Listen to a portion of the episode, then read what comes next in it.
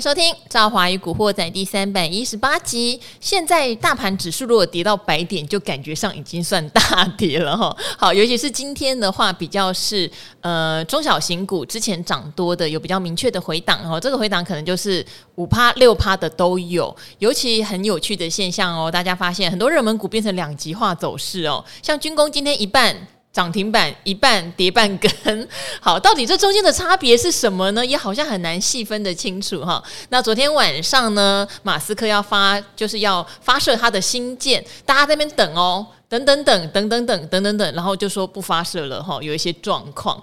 嗯，但今天台湾所谓的 SpaceX 概念股，还有一些网通类的台阳率先涨停，有没有？什么建汉、合情控哇，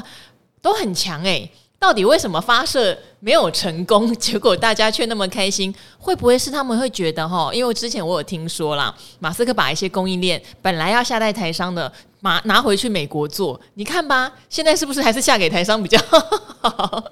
成本又高，又没有发射成功，对不对？哈，这个是。纯属臆测。那当然，今天大家也比较关注的是联发科又有第二家外资降评。昨天是高盛降评，今天大摩继续在踢，而且听说接下来还有。那联发科其实啊，我觉得在这样的气氛下，股价已经算强了，算强了。而且散户很勇敢，其实呃还蛮多散户进场去接的。到底这样的？是一种富贵险中求，还是小心一点比较好呢？好，这个都要来请教今天哈非常专业、对产业研究非常透彻哈的来宾，就是我们国泰正奇的蔡明汉经理。赵华好，各位听众朋友，大家好。好，明翰经理又来喽！哈，明翰经理现在铁粉也很多，因为就有发现他的研究非常非常的扎实哦，而且他常常会讲出一些我觉得。呃，一般人可能不会特别观察的，例如说，每一次哈各月营收解出来，明翰经理就会拿出所有的统计数据跟赵华说，这个月表现算好还是不好？因为我常常会被一些局部的事情迷惑住，例如说二月，我可能看到的就是，诶，有一些人已经恢复月增啦，啊对不对？但明汉经理就有讲说，如果跟一月对比起来，二月整体的营收表现不好，三月就更明显喽，因为三月我也是去着重在很多标股，他们三月的状况是搞不好年月双。增，那我的眼光很容易被表现好的给吸引嘛。可是明汉经理就会告诉我，如果以整体的上市柜来说，三月的营收表现衰退幅度是比预期大的哈。好，还包括上次来有跟大家分享，四月二十号，也就这礼拜，呃，台积电就要开法说了。与其赌这个台积电法说开得好不好，不如我们现在真的是要比较戒慎恐惧一点哈。等他说嘛。好，这边要来请教明翰经理了，因为这两天。台积电跟联发科事实上都有一些比较不好的消息传出来。台积电是真的不知道从哪儿跑出来哈。其实我有注意到哦，以前电子时报是非常喜欢捧台积电的，可是大概这两个礼拜以来，电子时报对台积电都是这种什么掉单啦、被砍单啦、资本支出有可能会被削减呐，都是这种很奇妙的、比较大的，我觉得是比较不好的新闻。再加上艾斯莫尔也有讲。因为艾斯摩尔它不是有供应国内一些这个极紫外光的一些机台或什么，他也说好像大家拉货的状况已经变得不一样了，甚至我觉得他一定知道有些客户在松动，甚至搞不好会有后悔弃单，我觉得都有机会。好，这是台积电的部分，那联发科就不要讲了，已经刚刚讲两家大型外资都已经直接降评了，而且目标价都在六百块附近而已，EPS 都估四十块出头而已哈。好，明汉经理到底要怎么去评估？目前领头羊的大型半导体股利空不断，但股价说实话，我还是觉得蛮强的哦，就是没有重挫这样子。那中小型股今天的休息是不是就是在等四二零呢？OK，我们先讲到这个大型电子全职股，我们先。给大家做一个基本分析。简单来讲，我们先讲到台积电哦。其实延续上次我们来提到的一个内容，我个人确实包含是我，我也算是这个台积电的铁粉。所以就过去来讲，其实我确实呢，在这个法说会前，我都是相对是比较乐观的。但在这一次，我一直告诉大家，这一次呢，确实。呃，我老实说，我个人觉得五五波真的是好坏各有参半的一个状况，所以这次到底这个结果会怎样？我我觉得在这个时间点，我不建议投资人下去做押宝，无论是呃偏多或偏空的，因为我刚刚提到一半一半的机会，严格来讲进去几乎是在赌，你几乎没有高于正常的胜率，所以我会建议说，在这种台积电或大型电子全值股的一个方向来讲，应该反正时间都已经非常接近了。哦所以我会建议大家，干脆就等他摊牌之后，呃，即使他讲的是好的，我觉得宁愿买贵也不要买错，这是我自己的关键点。除非说，呃，像过去记录来讲，我会在法说会前乐观，我就会建议投资人，哎，在法说会前哦，这个震荡拉回其实就可以布局。这次来讲，我觉得看法比较中立，我会建议大家，呃，这个整个等待这个结果出炉之后再做后续的判断。但是我要老实讲，我们先讲一下这个短线的一个状况，就是台积电，我个人是觉得。五婆不不明确的，但是如果就整年度的角度，我觉得到年底的台积电的价格，我觉得并不会因为这次法说会所受到的影响。它结论来讲，应该是时间往后拖，除非呃，这个我我上次的提及最重要的关键点，假设公司的说法是说，诶，整个半导体的状况跟前两次的法说会来讲，呃，这个状况比原本预期要差的很多，所以大幅下修今年的营收状况。那这样的情况下，就可能会股价呢就没办法回到这个所谓今年原本预定的目标。如果不是的情况下，我觉得到年底的价位来讲，并不会有太大的改变。长线我还是对它非常有信心、乐观，这是我一确实的原则。那这块来讲，还是来自于这个产业的一个所谓竞争力的位阶。那并不会因为产业的循环而导致它的这个位阶出现变化。所以这大致上是对这个台积电的看法。至于联发科的部分，因为我们上次这个台积电讲的比较多，我们这次把稍微时间放在这个联发科。好，因为联发科现在看起来比较逆风。是，那我们先跟大家提到，这外资第一天是这个高盛，第二天是大摩。那当然，我都个人都有看到这个相关的报告。我老实讲，我们我不好意思讲，直接点名好。我们我看到第一天的报告，我觉得。没什么内容哦，他他当然，我其实我对产业我也认同，现在这个所谓的手机或通讯产业目前状况不好，但是呢，它降频啦，或者是这个呃整个对于这个目标价大幅下降，但是它的报告内容并没有非常扎实。我就说你很严厉吧，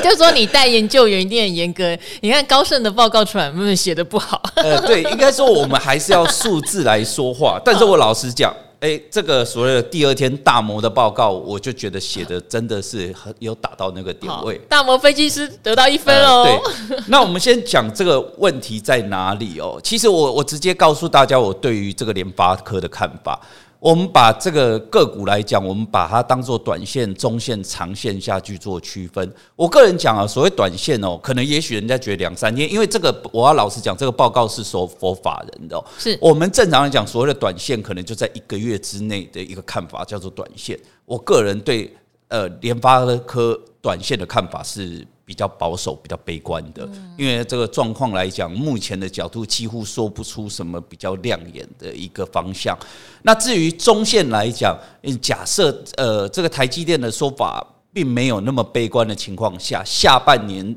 台积电有机会慢慢好转，指数是有机会往上拉，所以这个所有的这些个股一定都在同一艘船上，所以联发科在下半年的股价表现其实是还有机会的。但是如果啦，这种定存定股的投资人的角度哦。呃，我就会老实告诉大家，我个人觉得这个呃，如果你要定期定股，在这个联发科上面做比较长线投资，我觉得要有可能要有个心理准备，也许两年内，我觉得它可能都很难复制前几年的好光景。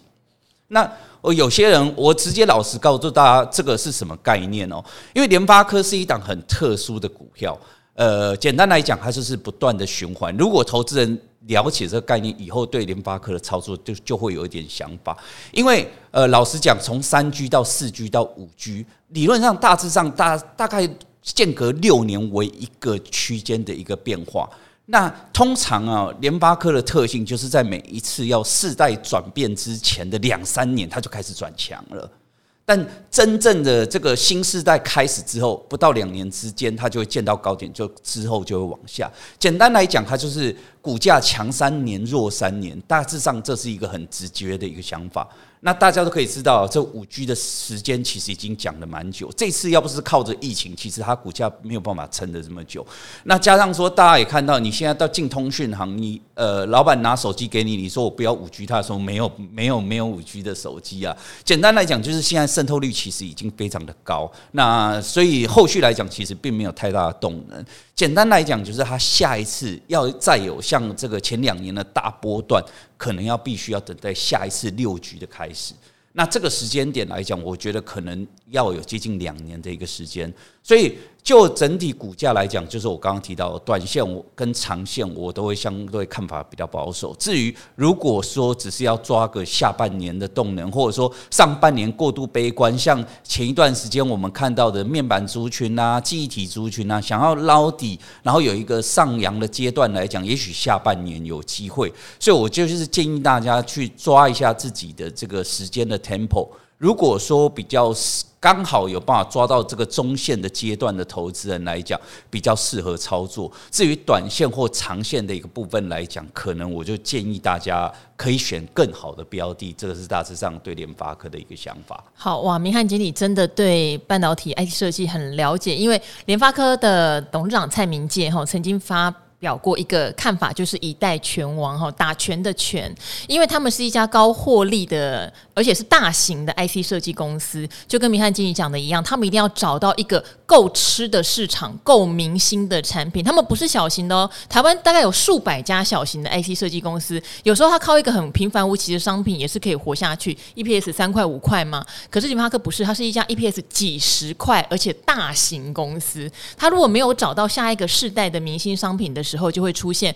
好三年，因为他先抓到一个嘛，出了三年之后，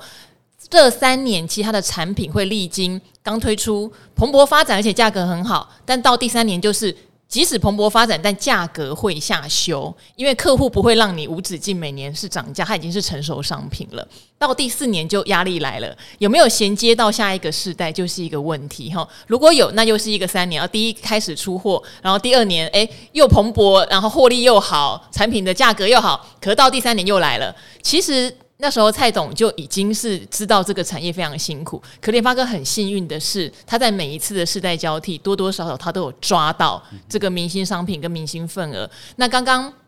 呃，明翰经理讲的是，可能两年后六 G 才会起来。其实像我今天看到报告更狠，有人说六 G 的普及要四到五年以后，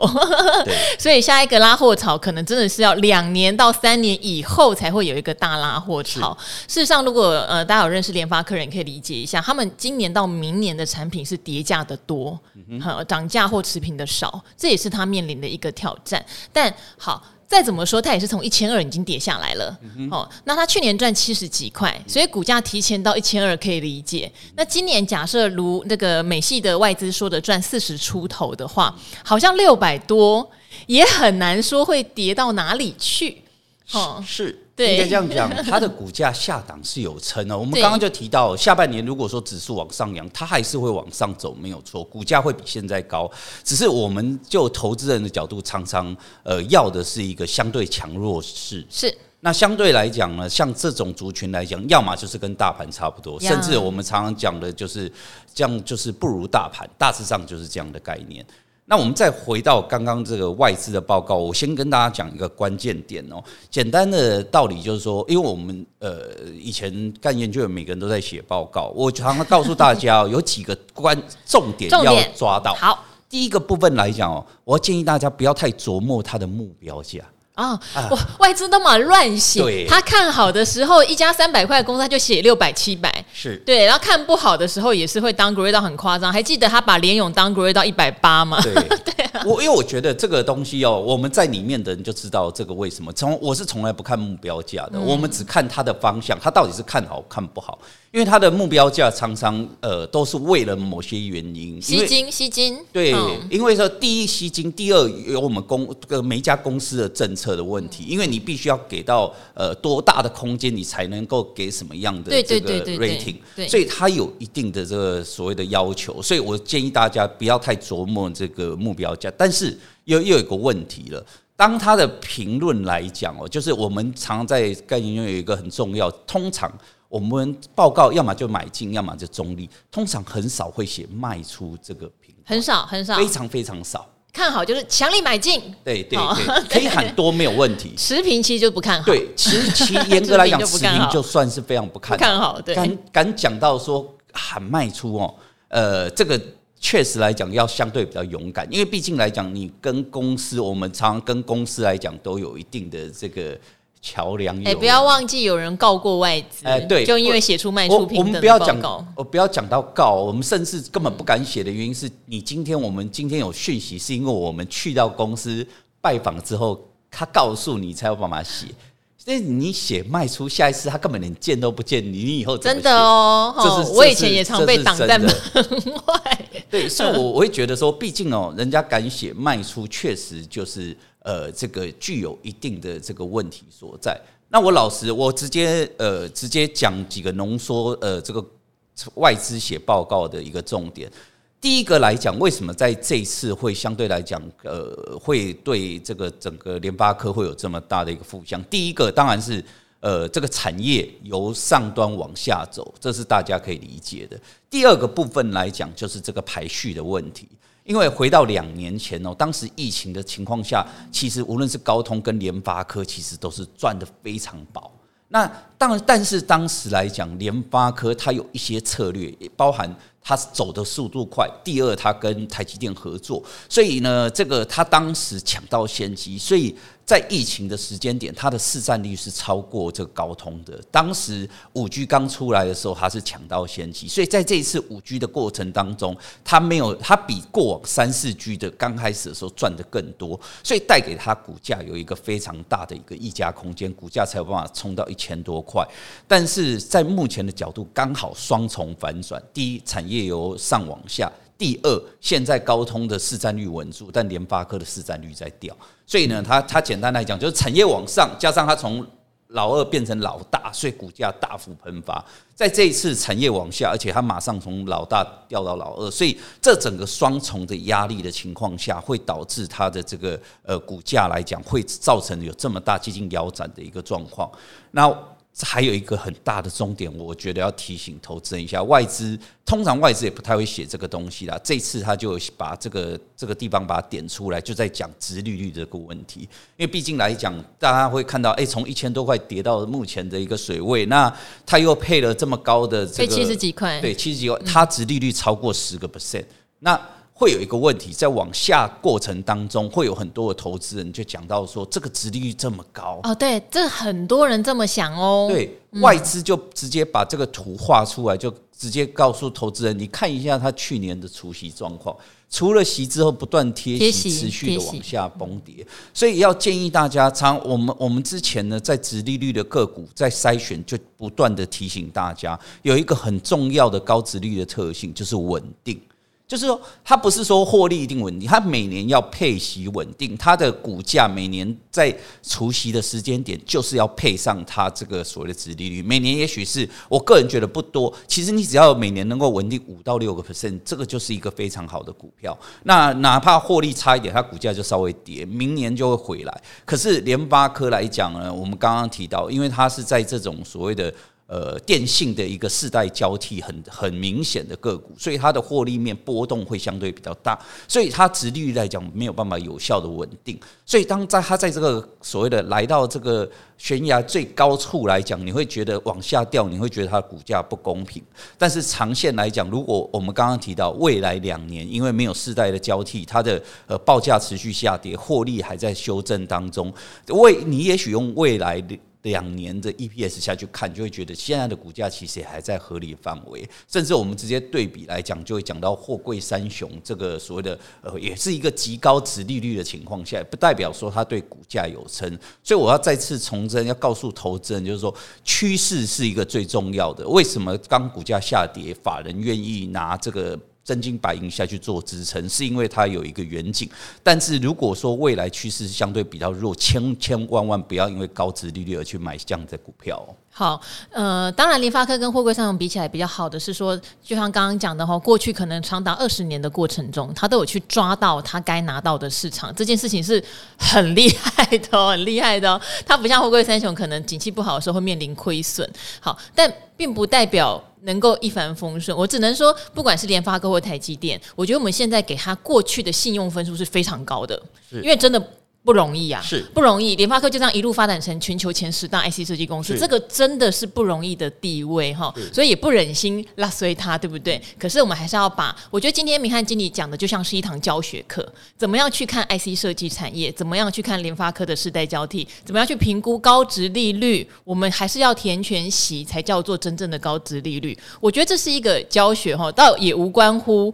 就是联发科如果有粉丝不要介意，我觉得反而要学习起来。因为无论如何，他在这个 IT 设计的地位是非常非常的高的。但刚好明翰经理提到喽，不是只有世代交替，还有高通现在把它的位置抢回来这个问题，确实也是外资比较 concern 的一点。另外，我们刚刚。呃，提到就是说，呃，我刚刚举的这个货柜是一个所谓的比较明显的例子，但是确实哦，刚刚赵华也提到，呃，这个简单来讲，大家都有循环，但是货柜的循环上一次可能是超过十年以上，是是是。那这个所谓联发科，它就是每次三到五年会有一次的循环，所以我们我刚刚就告诉大家，如果说你没办法呃持股超过两年以上，我就建议不要在这边做长期的存股，但是。但是，如果你真的有那个耐心，有那个信心，你从现在开始布局，我觉得在两年后，他绝对会有办法去还你这两年没赚到的一个公道。因为毕竟来讲，他永远是台湾在这个所谓的通讯业界的半导体的领头羊。所以，如果他上不去，其实几乎 IC 设计都必须要挂掉。只是我们要告诉大家，它的循环并不是像我们刚刚前段讲的，可能是 DRAM，可能是半年、一年就有一个循环，它的循环相对较大，所以如果说你有那个信念，跟你的资金并没有这个所谓的呃未来一两年需要使用的需求，那你有办法报超过两年以上？那我告诉大家，你要中间必须要有信心，你要能够呃持持续的这个逢低买进，然后不要管大盘或其他人怎样，你有信心买过这两年，等在六 G，其实不用等到六 G 真的出现，应该正常来讲，在六 G 要出现的前两年，它股价就会开始有一个显著的一个反应。那下一次等在它这个循环来临之的时间点，它就会把你这两年全部没赚到的钱一次还给你。好，也许现在 IC 设计里面，大家可以去关注有一些，例如像电源管理 IC 哈，最近有一些我觉得状况看起来还不错，但是 MCU 的部分，我觉得还没有看到明显的回温啦。那现在很多市场预估跟 Notebook 相关的，在今年的第四季看起来会有明显的回温。那大家也可以去注意，因为之前跟 Notebook 相关的一些 IC 设计公司都跌得非常爆炸惨哦。好，现在其实也都回来一半了，也都回来一半。可是我觉得可以挑一下，他们可能会比联发科有效率一点。是，好，当然更有效率的。明翰经理这边要来帮我们分享了哈，因为很多中小股最近只要有题材，你看哦，储能对不对哈？好，军工哈，甚至像 AI 都是休息以后又在攻，休息以后又在攻。那今天相关的题材股一半一半，有人回得比较明显哈，有人还是继续涨停板。我不太确定，如果今天政策做多的这些股票，他们真的有回档，那明翰经理会站在我们还是可以去买进，还是其实这个时候我们资金水位留高一点比较安全？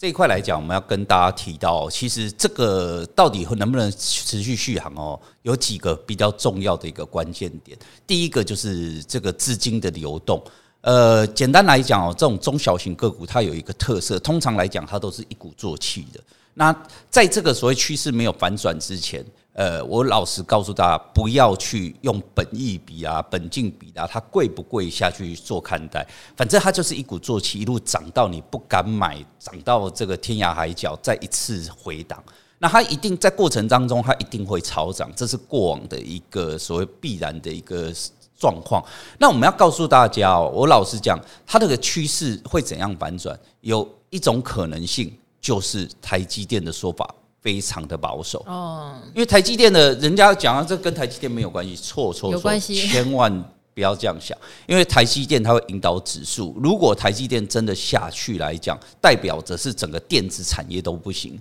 那电子产业里面呢，这个等于说占了接近七成的份额情况下，假设一往下，整个指数完全撑不住。所以未来你要靠题材股下去做支撑，是绝对不可能的事情。而且我老实告诉他，如果趋势反转，目前台面上最夯的股票，未来一定是跌势最重的股票，这样才是一个合理的。怎么去怎么来，大家这个才是一个公平的状况。所以我刚刚提到，就是台积电说法假设非常保守，切记一定要呃这个。所谓的快速的这个所谓的做退场的动作，所以目前要最关注的点是在流动性，不要去买一些流动性不好的股票，因为如果假设真的趋势要反转，你可能就要这个这个要尽快做撤退。另外一种状况是台积电说的太好，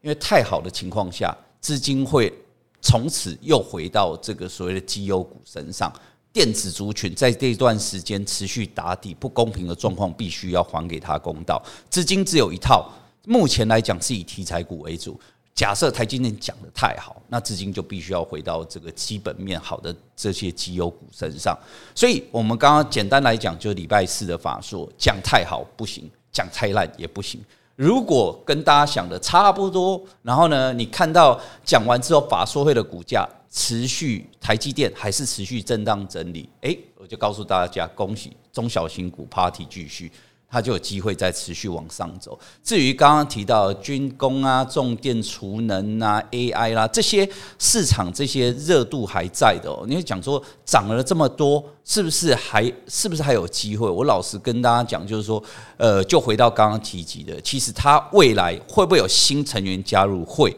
但是它一定会持续健康轮动，所以我一直到整个趋势反转，它才会结束。所以这些前段先跑的，呃，这些所谓的题材股，未来只要呃这个新进成员涨多的情况下，自然又会回到这些涨多的个股。尤其是呃，我也老实告诉大家，就目前的角度哦。我个人觉得，呃，这些族群还是就我的个人的观点来讲，我是觉得极度强势啊。通常过往记录，在它大涨过后，发现不太对劲的时候，当一出货，大家是急得要死。正常应该会两到三根的跌停板之后，其实都还有机会再往上。这几天其实只有小幅拉回啊，所以我觉得这个完完全全就是表示主力在里面资金完全没有撤退。所以我要告诉大家，这目前假设手上抱有这些所谓的目前市场正夯的这些题材股的个股。即使这几天你比较不幸的是拉回的那几档个股，其实也不用紧张，因为其实跌幅不大。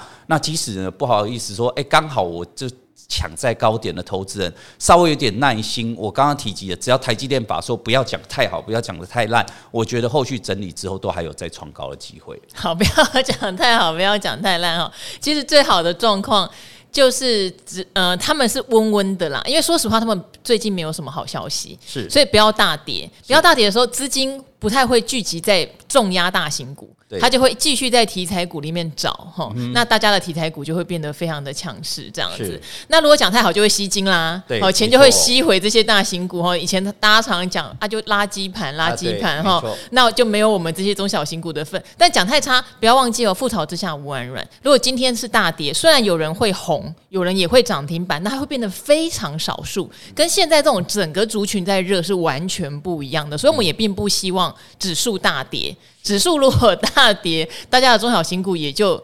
除非你真的是天选之人，一千七百档你能选到那十档、十五档，要不然大部分的股票都在跌哈。好，所以这个虽然听起来哈是不要大好也不要大坏，有点困难，但是反正这两天嘛，我们来听听看台积电怎么说哈。那最近大家如果有获利赚的不错的，其实像我会稍微有时候做部分获利了结，即使有的股票有机会会卖飞了，可是我觉得你有获利的感觉还是比较扎实的。那我知道最近聊个股比较多，很多人说啊，昭华，那你那个策略还做吗？策略还做哦，策略还是做哈，尤其是你要理解自己的个性。像我的定期定额，不管是之前讲的摩根美国科技哈、费半好这种在扣的 ETF，我还是会定期定额去扣它哦。即使他们现在都已经是往上走了，可是我这边也有提醒大家，我会把获利如果有将近二十趴的部分，会把获利的部分先停利回来。会先落袋哈，因为我也觉得今年说实话有经有基本面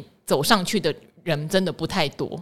真的不太多哈，好，所以这边的话不是不跟大家分享策略了，而是说本来在做的事情就没有一直重复跟大家讲，而是说这段时间说实话题材股比较多，所以跟有兴趣做波段的，或是你有拨出一部分资金来做波段的人多做一些分享啦。哈。好，还有就是提醒大家哦，我们有邀请到哈这个国税局中区的局长来上节目哦，因为他想上古惑仔，是他觉得可以接触到很多的报税家庭，他有提倡呢说其实网络。报税真的很方便，所以我们这边也征求好不好？大家如果有报税上的疑问，非常欢迎五星好评留言给我们，我们会从里面哈找出三四个很符合一般人可能共同的疑问的，来请这个局长亲自帮大家回答报税上的疑问哦，请踊跃的提问。那今天非常谢谢明翰经理，每次来都聊得非常的开心哈，也让我重温了以前。好产业的一些想法哈，非常谢谢。那我们也跟古惑仔的朋友们说拜拜喽，拜拜。拜拜。